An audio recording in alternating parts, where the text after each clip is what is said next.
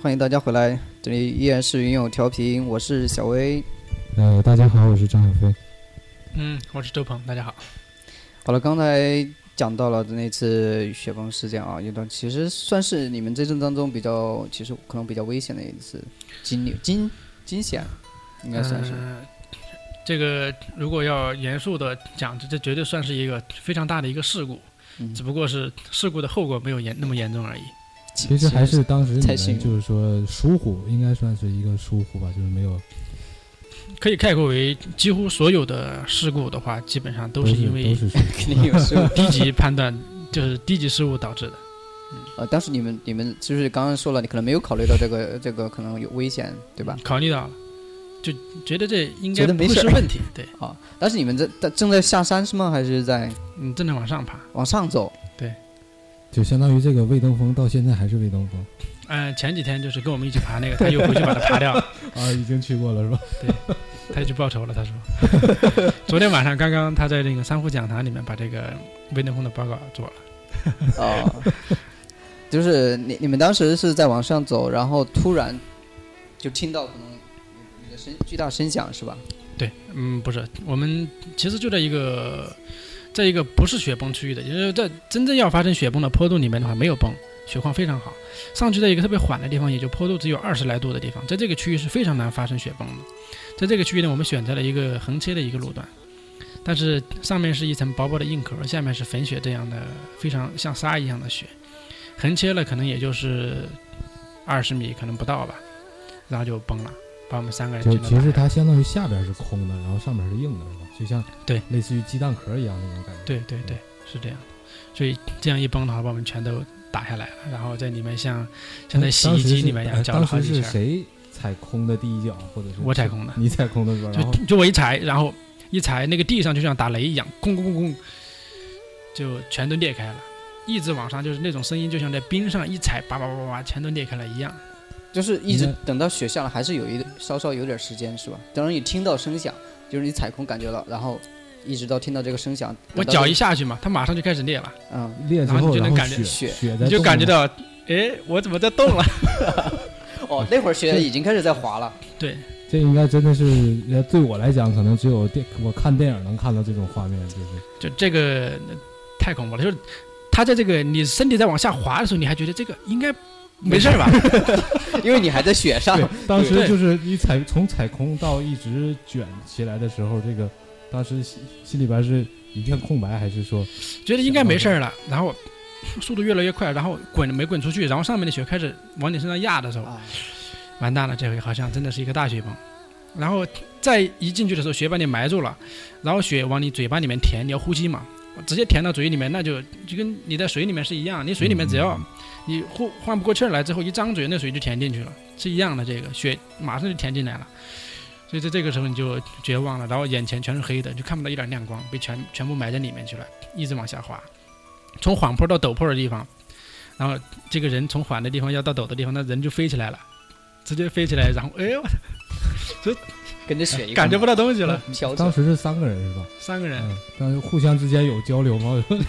来不及了。是吧不不可能有交流，然后大家都不知道谁，就不知道谁或者谁到哪儿去，当时你们三个人的距离是怎样的？离得非常近，可能也就离了相互之间也就两三米吧。就是说这还在爬的过程中，没有发生雪崩的时候是两三米，都在一块儿行走。对对，基本上在一块儿。那最后就集体被冲到下面去，大概冲了多远？高差的话是就垂直高差差不多一百多米吧，一百多一点。如果算距离的话，应该差不多在两百米左右。那时间好长的应该，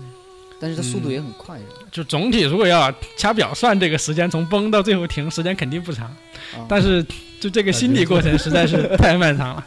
就像你就像你坐在烧红的铁板上一样，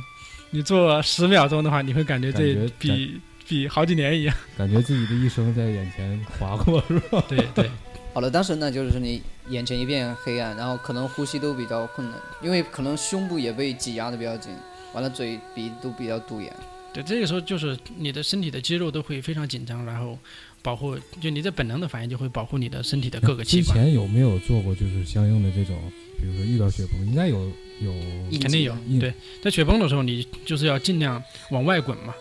就跟这个雪一起滚，你就尽量保持你的身体往外，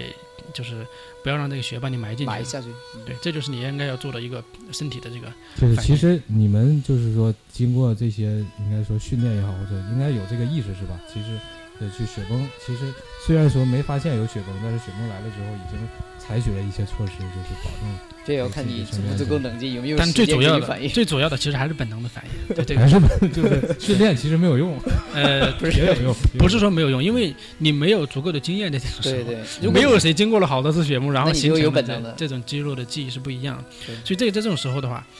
通过前面学到的这些知识的话，你要尽可能让自己的身体要要往外翻，而不是往里面去，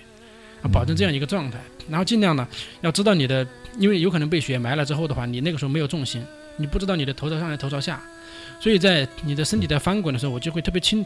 就记我的头到底朝哪个方向。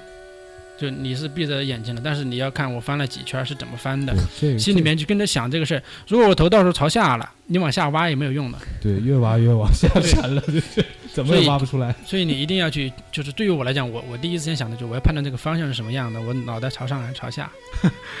每个人反应不一样。我们另外一个哥们儿是，我要把手伸在外面，他什么也做不了，就把手伸在外面，就是这意思就是，虽然埋进去了，有个手在外面，别人好挖一点儿。那实际情况是怎样？你当时是怎么样？我就是这么，我就是想的，我要我要知道我身体是什么样的状态，可能被埋进哦，去。当你已经判断好了，你就其实你你因为能能数到多少圈吗？当时你数了几？不用数多少圈，就是每转一下，你就会知道你的方向是什么样的。把你转成横的了，还是头朝下了，还是还是怎么样的？你是你是有大概有的。判断对，嗯，那当时你有没有头朝下？嗯，有啊。最后最后在这个被埋的时候就是头朝下，这朝下不是朝竖直朝下，啊而是坡度的朝下，因为他没有把这个人就是打那种翻滚，而是在这个雪面上，我的这个我滚的这个姿态是就是转圈儿这种，但人没有翻起来，所以。哦，嗯就是水平方向，对不对？对，水平方向这样转转圈儿，最后，哎，我的头朝下，跟我脑袋里面估计的是一样的。幸好就是雪没有压住整个身体，只把下半身就是把大腿埋住了。然后因为雪很很粉，像沙子一样，全都摊开了。底下这个地形也非常有利，底下地形没有没有凹进去的地方，全是一个非常平缓的一个斜坡，一直斜下去，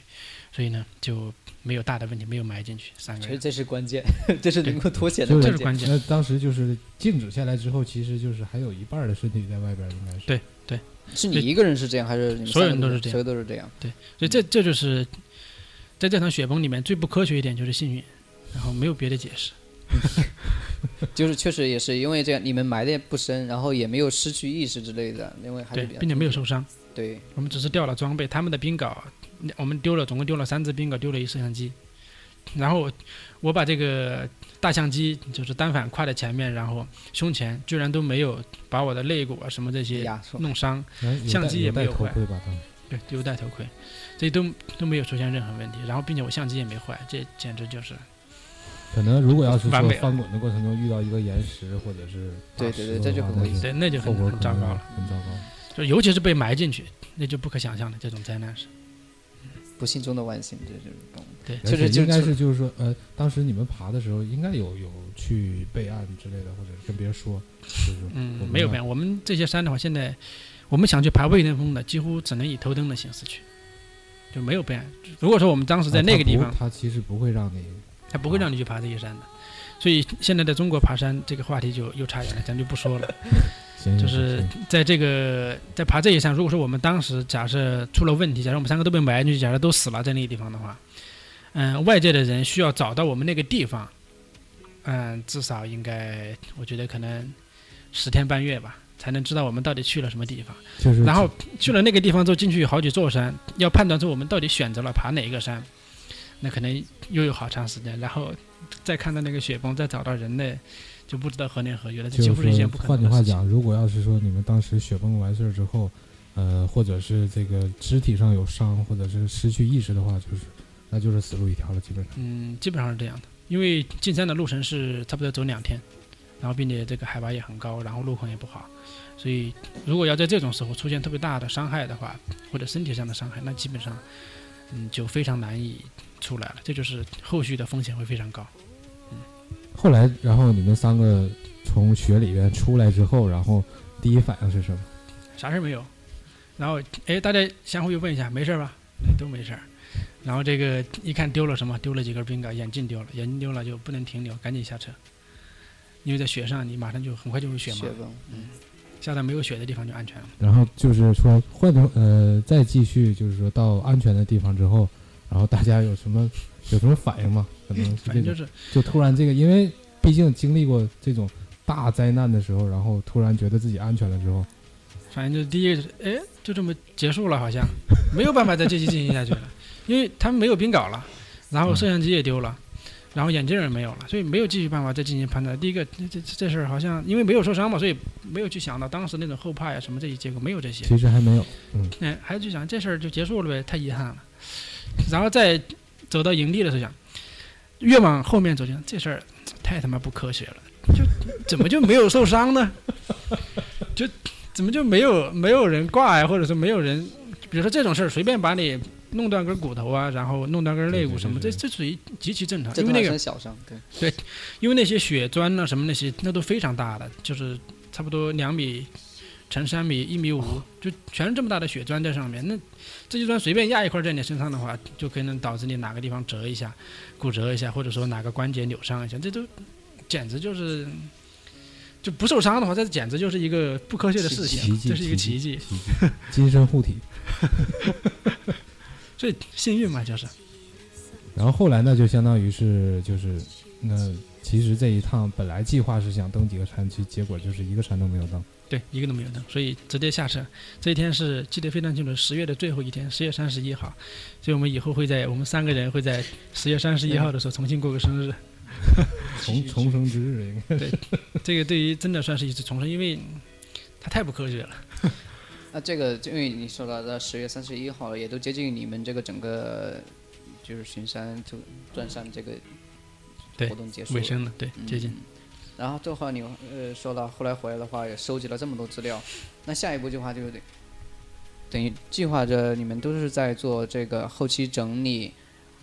能跟我们简单说一下你们的计划以及现在的进展？嗯，所以回来之后，现在我们主要的工作就是要把去年的东西整理出来，并且能够要给大家展示才行，就是能够以一个免费的形式向大家提供这些资料。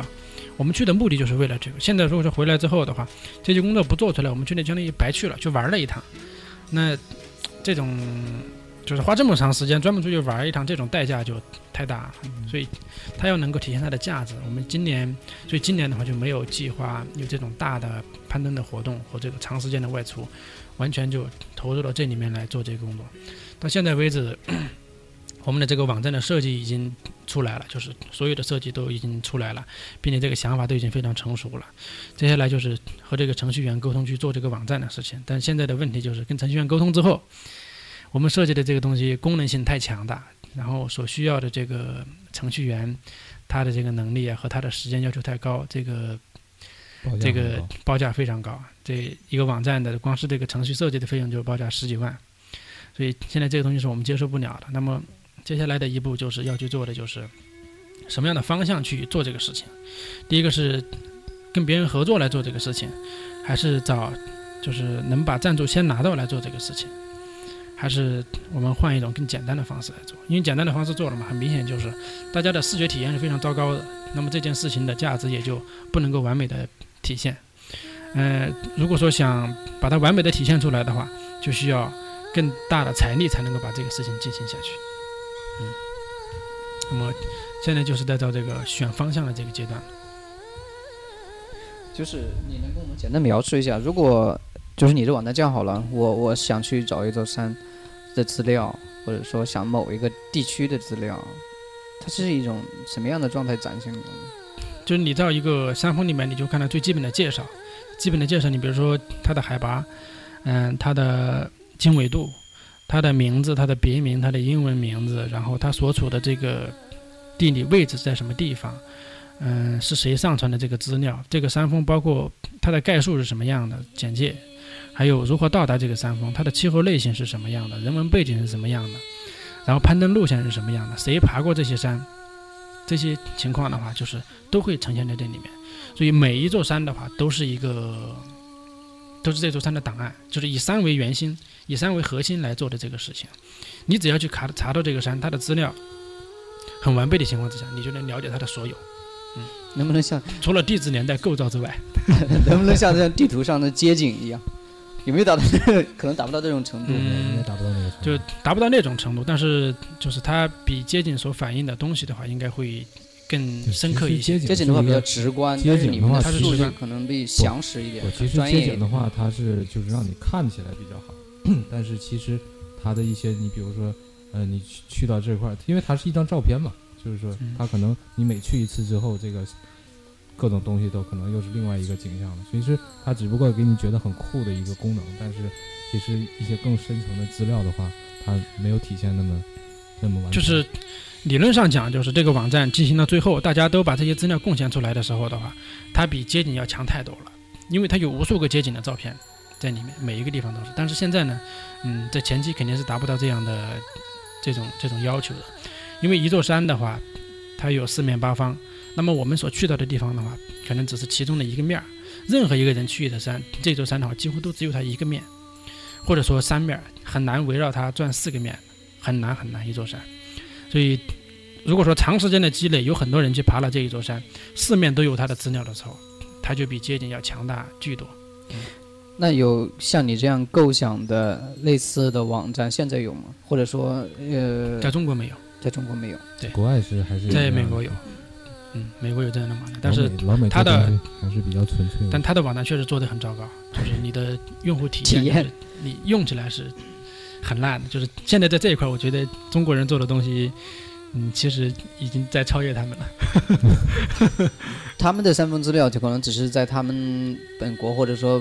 北美洲或者不，他们是全球性的。全球性的。对。那中国的情况怎么样？嗯，中国的情况它必然会很少，因为一个它根本就进不来，第二个它能进来的情况也是属于，它是以点，就只有这其中的某些点它有。那么我们想做的就是以区域，然后这个先是面，然后细化到每一个点上去。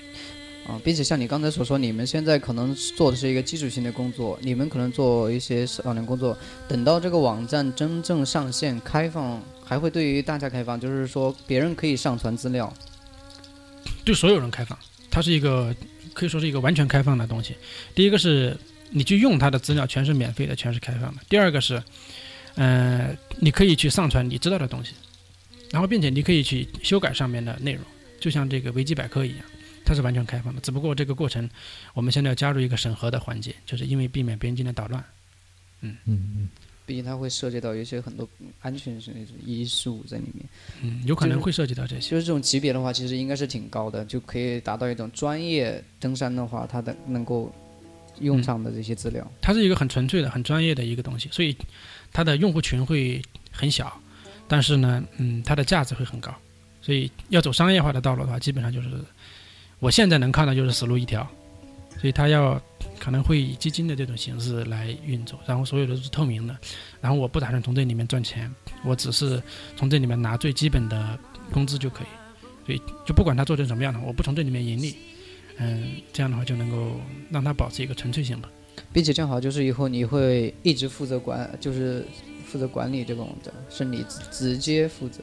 嗯，肯定我是说作为最直接的这个负责人之一。那么后面的话也会招聘一些这个志愿者来，大家一起来共同管理这个网站，因为一个人的精力是很有限的。现在我们所上传的只是。现在我们做的这个工作，只是这个网站里面，我们把架子搭起来，把这个起步弄起来。但是真正的让它运行起来之后，那中国的这些高海拔的山峰，大家感兴趣的什么还太多太多。我们不可能一个人把它收集齐，也不可能把一座山四面八方的照片都拍到，这不是我们要去干的工作。我们是把这个头开好，给大家建立一个模模模板，这样去做这件事情。那么我们来有序的维持这个游戏规则就可以了。那现在大概估计要到什么时候才能真正的把它完成网站呢？嗯，应该在今年年底之前，它肯定会上线的，我想。嗯那就是那今年可能就不会再有什么攀登的计划是吗？嗯，有可能会，可能可能今年会攀岩多一些吧，可能会在八九月份的时候去美国拍一下这种大岩壁的路线吧。还有一个可能我比较就是说关注的一个问题就是，呃，可能包括像你或者是像呃国内外的这么多登山家，他们的这个呃收收入也好，或者是生活这种，你比较关心。我不是关心，我比较感兴趣，不是不能说关心吧，就是这个收入来源或者是你们的生活是什么样的。就是说，如果他也想像你们一样自由的登山的话，不不，他我我觉得我应该到不了那个程度，因为我就想啊，你说艺术家他可以卖一些他的作品啊，文学家可以有这个说作品的收入，那你们这块的收入是什么样的？全世界的攀登者，真正的这种攀登者哈，这种生活上基本上都是比较清苦的，因为没有时间去赚钱。嗯，就是首先是在平原低海拔地方的时候，你为了保持状态，就需要做很多很多的训练。你要想做一个职业运动员的话，那你的训练的时间和训练的量就会有保证，体能方面的、技术方面的。那么去攀登的时候，这个周期又非常长，可能去登一座大的山的话，可能需要两个月时间，一个多月的时间，在这一个区域里面，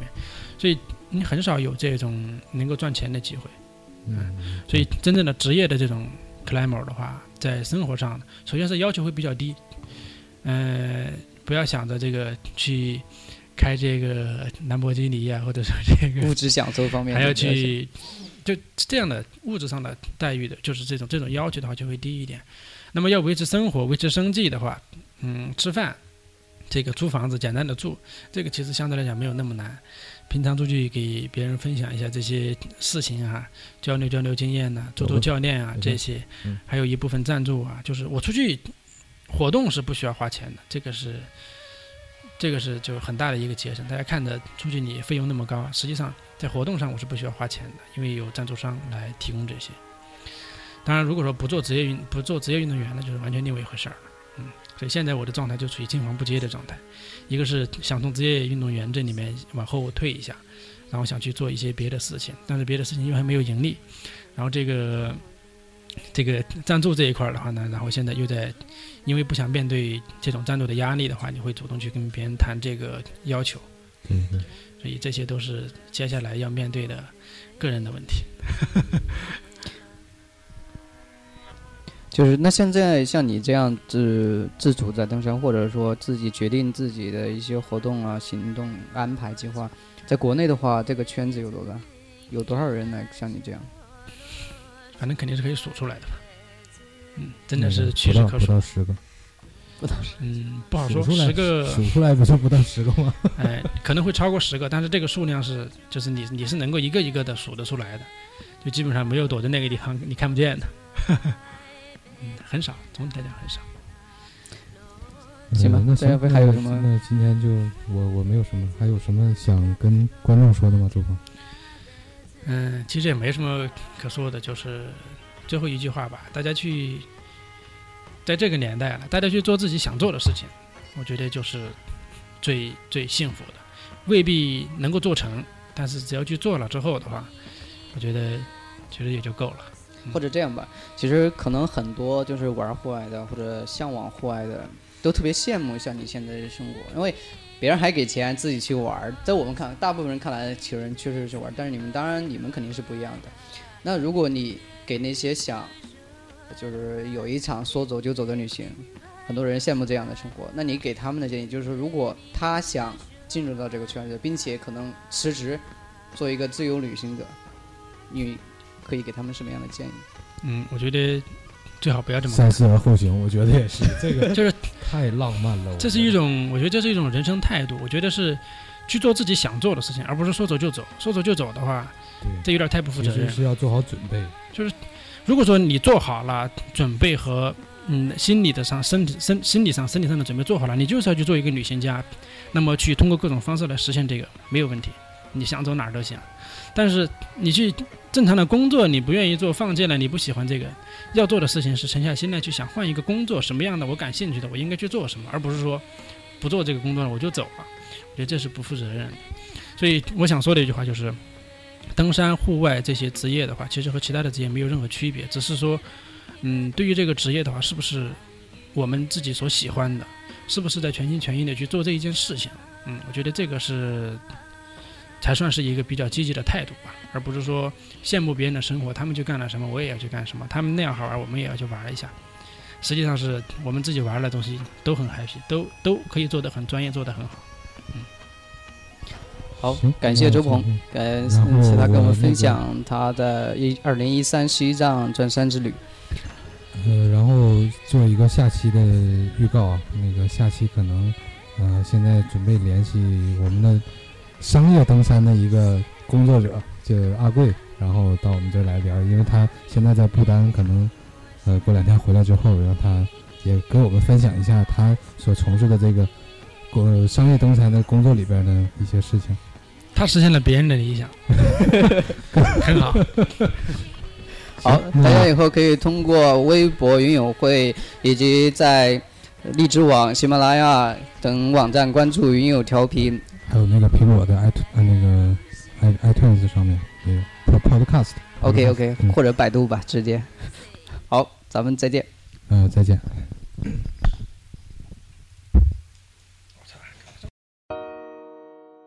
In small towns and in big cities, you came together as Democrats, Republicans, and independents to stand up and say that we are one nation, we are one people,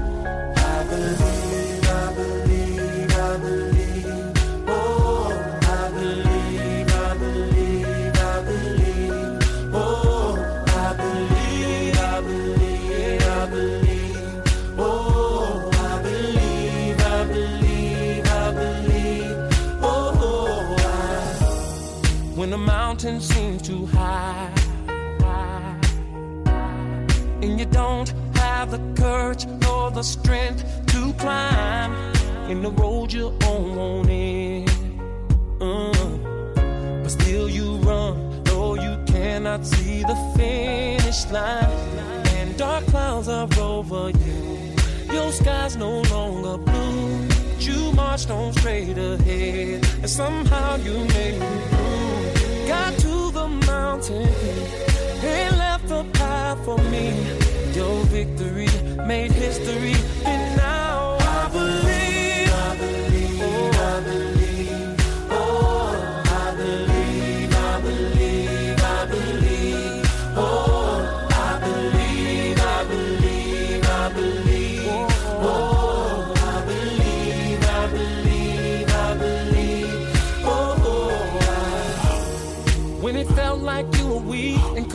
couldn't no more. On the ropes and it seemed like you was gonna run out of breath. When the world was on your shoulder and the walls were in your way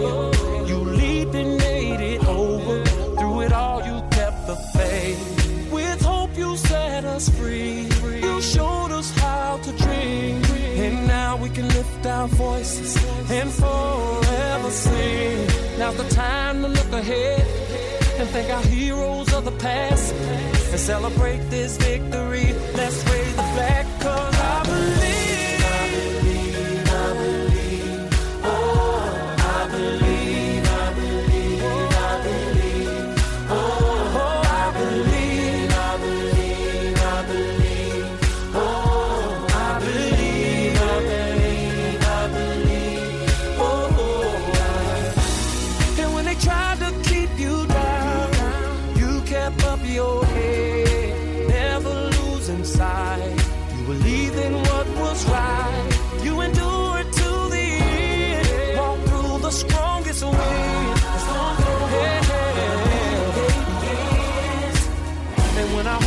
dying,